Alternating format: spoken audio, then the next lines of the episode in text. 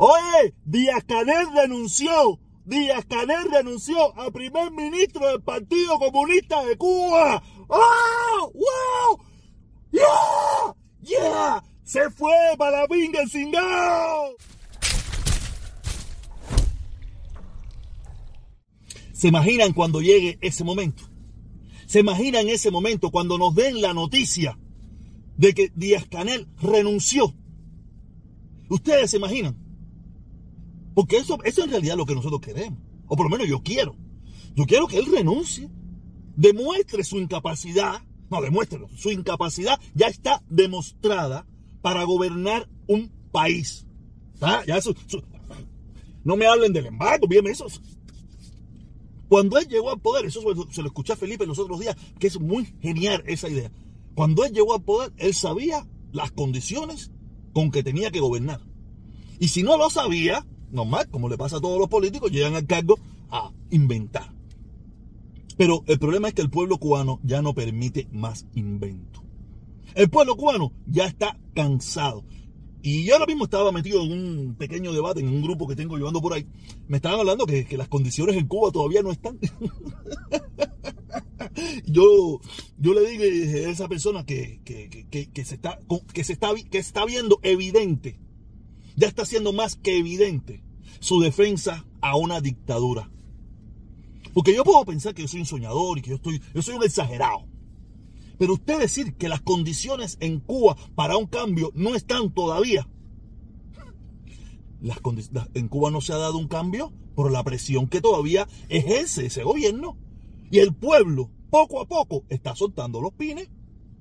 Pero las condiciones están, dice, hace muchísimo rato están. So- solamente no se ha hecho el cambiazo porque todavía ellos tienen un control férreo de la sociedad. Pero ahí vemos, ahí vemos lo que pasó el 11 de julio. ¿Qué pedía el pueblo? ¿Qué eran los gritos del pueblo? Libertad, cambio, váyanse ya, esto se acabó. Ninguno de esa gente estaba pidiendo, oh, Estados Unidos, quítame el embargo, Donald Trump cingado, quítame las sanciones. No, esa gente no quiere nada de eso, esa gente no le importa nada de eso, esa gente no entiende nada de eso. El pueblo cubano entiende. Y solamente le digo, esos fueron los que salieron, los que tuvieron los timbales de salir. Todos sabemos que la gran mayoría está lo- estaba loca por estar allí. Lo que no tenía el valor, porque han sido 63 años de terror. Que muchos se asustan, se vuelven todo locos cuando yo digo que ha sido un gobierno totalitario con todos los poderes habidos y por haber. Un gobierno represor que no permite la mínima disidencia. Ayer yo tuve una, yo, yo estaba comentando con, con mi grupo de amigos ese que nosotros conversamos. Yo estaba diciendo que yo ayer tuve una directa espectacular. Ayer yo tuve una directa espectacular a las 4 de la tarde y hoy vamos a estar de nuevo a las 4 de la tarde. Espectacular. Porque eh, mi hermano, mi hermano que estuvo allí participando, eh, eh, que, él no entendía muchas cosas. Espero que él lo haya entendido. Espero que él lo haya entendido. Espero. Tú sabes, era el, el vivo ejemplo, el vivo ejemplo de que por qué la gente en Cuba, la gente en Cuba tiene que irse. Y el caso de ese hermano no tenía nada que ver con política. Era el caso, era el caso de, un evento, una cosa que él le pasó, pero él, él, se, él se dio cuenta de que él no podía luchar contra esa gente porque no tenía la capacidad. No tenía la capacidad y no tenía nada que ver con política. Y eran dos tipos, tres tipos del gobierno. Y él se dio cuenta y él dijo, espérate, espérate, espérate, yo no puedo luchar contra esta gente, me van a acabar la vida a mí. Sin ningún tipo de motivo. Y como él mismo explicó ayer, que después se dieron cuenta de que habían cometido un error. Pero en ese momento, donde él le, estaba, le estaban yendo para arriba, él dijo, espérate que por aquí que es más corto. Él dijo, por aquí que es más corto.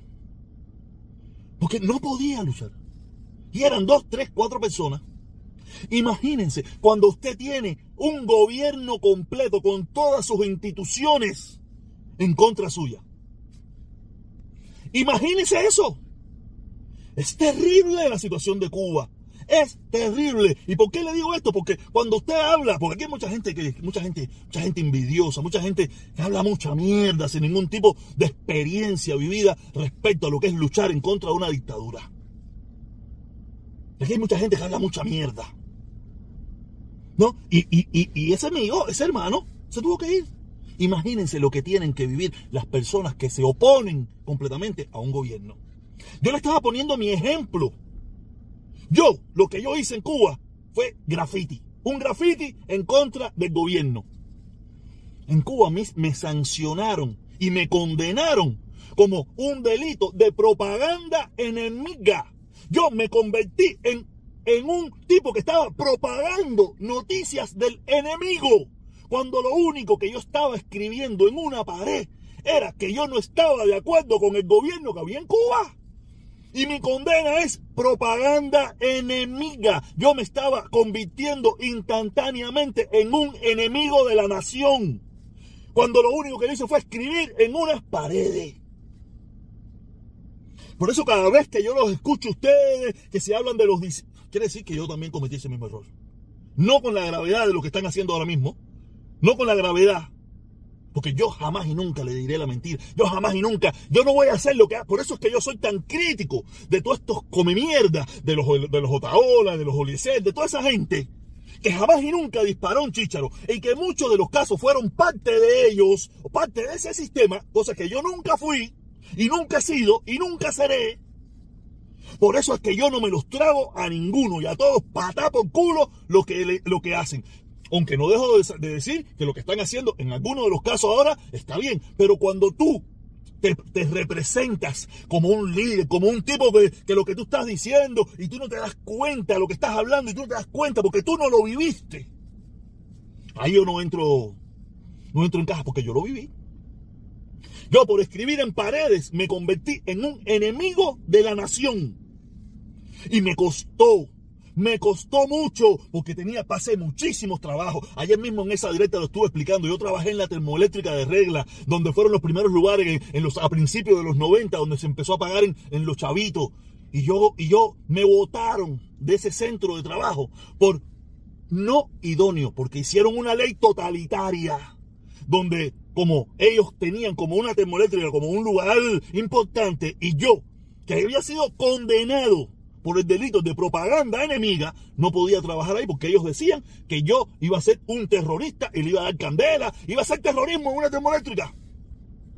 Y perdí mi trabajo. Yo, un joven de 20 años, con, deseos de seguir adelante, de prosperar, de tener una familia, de tener, de tener mi vida. Y era la única forma que tenía unos Cuando yo veo todos ustedes, muchos de ustedes, que se ponen a hablar de, que si se fueron, que si no sé qué, que si la visa, que no sé qué más, y yo digo, coño, oye, tú no te diste cuenta porque tú pasaste por ahí. no me di cuenta también, pero ahora quiero abrirle los ojos a usted. Usted que, usted que nunca ha pasado por una estación de policía ni por tirarle un gollejo a un chino. No juzgue a esas personas que tienen que irse. No los juzgue. En primer lugar, ninguno de ellos es político. Cuando usted habla, un político es quien tiene un cargo político. El problema es que en Cuba las leyes se han, se han trastornado tanto que usted, por decir abajo Díaz Canel, Díaz Canel Cingado, me cago en la madre Fidel, ya usted se convierte en un político. Y no lo es. Usted es una persona que tiene algo que decir, nada más, y no le cae ese bien. Usted no es un político, ni tiene que ser condenado políticamente. Eso nada más pasa en las dictaduras. Por eso se llama presos políticos, porque por un planteamiento político te conviertes en un político. Yo no soy político, yo no tengo ningún cargo público, ni cojo dinero de ningún lugar, ni tengo nada que ver con eso. Y me juzgaron por político. Por eso se llaman presos de conciencia, por eso se llaman presos políticos, porque es por la política que los meten presos, por tener una idea diferente a la que tiene el gobierno. Pero hay muchos ignorantes, hay muchos ignorantes con grados de, de preuniversitarios, muchos, muchos, muchos, muchos ignorantes con grados universitarios, muchos ignorantes con estudios que no tienen ni la más puta idea de lo que están hablando. Y me doy cuenta, por eso es que yo me he querido quitar de toda esta mierda, pero veo que tengo que volverme a meter, porque tengo que seguir siendo el maestro de todos mis hermanos, los cubanos ignorantes que hay. Mucha gente ignorante, que yo cometí el mismo error en, en unos casos. Ahora tengo que ser el maestro de ustedes. Como un día fui el maestro en la lucha en contra del embargo, cosa que hoy no hablo de esa mierda, porque la dictadura tiene tiene todo, todo, todo, todo para eliminarlo mañana mismo si quiere. Pero como no le interesa, porque lo de ellos es mantener el poder, Por eso yo no hablo del embargo. ¿Qué voy, a, decir? Estados Unidos quita el embargo. No sé, gobierno, la dictadura cubana me lo puede quitar. Lo puede eliminar mañana. No es, ¿quieres? el problema es que ellos quieren que se lo quite aquí para ellos seguir oprimiendo y pisando al pueblo cubano. Y yo por lo menos cometí el error de no tener el conocimiento y abogar por el levantamiento del embargo. Ya hoy en día, no. El que quiera el levantamiento del embargo, eh, mira, que vaya a la Casa Blanca, un, golpe de Estado, no sé, que haga lo que quiera hacer yo. De ese tema no hablo más. Y se lo vengo diciendo. Si existe el embargo hoy en día, es porque la dictadura cubana quiere que exista. Si existen apagones en Cuba es porque la dictadura cubana quiere que exista. Si no existe comidas en Cuba es porque la dictadura cubana de Canel quiere que eso pase. Si en Cuba hay represión es porque la dictadura cubana quiere que eso pase. Olvídese del gobierno de Estados Unidos. Estados Unidos dice, usted es enemigo mío, usted no entra a mi casa ni toca nada de mi casa. Usted se alía a mí y usted va a tener de mí lo que usted quiera. ¿Y usted quiere ser enemigo entonces? Y usted quiere apoyar al enemigo, entonces no, no, no, no, sé, yo, yo, digo, yo no me meto más, no me meto más. No me meto más, no hablo más del embargo. Pero también me da una gracia porque todos saben lo que sucedió ayer. Ayer hubieron varias protestas en Cuba. O dos, tres, cuatro, cinco, veinte. En Cuba todos los días protestas. Lo único que algunas nos enteramos y otras no. Eh, y hubo una, y, según tengo entendido, estaban los doctores Cordoví diciendo, no, que no vamos a entregar. Mira, doctor Cordoví a los doctores Cordoví, todas esas personas que piensan que esto no lo van a entregar, que eso no sé qué cosa, el imperialismo y toda esa bobería. Mañana, todos ustedes se van a desaparecer. En primer lugar, ustedes hablan para un grupito muy pequeño, un grupito muy pequeño que va a desaparecer instantáneamente cuando venga el cambio que viene pronto. Ese grupito que ustedes, que los apoyan a ustedes ahora mismo, ese grupito desaparece desaparece, se meten debajo de una cueva y desaparece y más nunca probablemente escuchemos de muchos de ellos. Desaparece. Algunos cambiarán y está bien que cambien, no hay problema ninguno, no tengo ninguno. Apoyarán y se, y se sumarán a la fiesta y dirán, y muchos de ellos dirán, bueno, lo tenía que hacer, yo tenía mi mamá, yo tenía mi papá, yo tenía mi sobrino, yo tenía una casita, yo tenía mi negocito, yo qué iba a hacer, hacer, coño, entiéndeme. Y yo te voy a decir, no hay problema. Otros que no van a tener el valor de hacer eso, desaparecerán. Esos discursos tuyos, esos discursos de ustedes, de que esto es la unidad y nosotros apoyamos y la revolución, toda esa gente van a desaparecer. Como desaparecieron todos los que apoyaban a Batista en su momento. Todos los que apoyaron a Batista hasta 1959 desaparecieron. Se fueron, se callaron. Lo mismo va a pasar. ¿Qué tú crees? ¿Tú crees que esa gente van a ir a Cuba y van a agacharse aquí, y van a dar machete y van a tirar tiros? Aquí como único hubiéramos tirado tiro era una invasión norteamericana. Y no, con, probablemente al lado del pueblo cubano. Así sí. Pero fuera de ahí. Yo espero que nunca haya que tirar tiro. Yo espero que nunca haya que tirar tiro. Pero esa gente que tuve gritando Puente de Amor, Carlos Lazo, Patria muerte venceremos. Toda esa gente desaparece. Desaparece. Y la mitad se vuelven padre vida. Y algunos te van a decir, mira, si yo te lo tenía tatuado, pero ¿qué voy a hacer? ¿Usted cree que no? Si usted piensa que yo estoy diciendo mierda, usted está más loco que yo. Y más loco que yo, hay que mandarlo a hacer. Nada. Los espero a las 4 de la tarde. Estamos teniendo unas directas espectaculares. A las 4 nos vemos. Allí estaré. Suscríbase y active la campanita. Gracias a toda esa gente que se está suscribiendo, ¿verdad? Esto está de pinga. Esto está empingado. Nos vemos a las 4. No se lo pierda. Que yo estoy por la goma.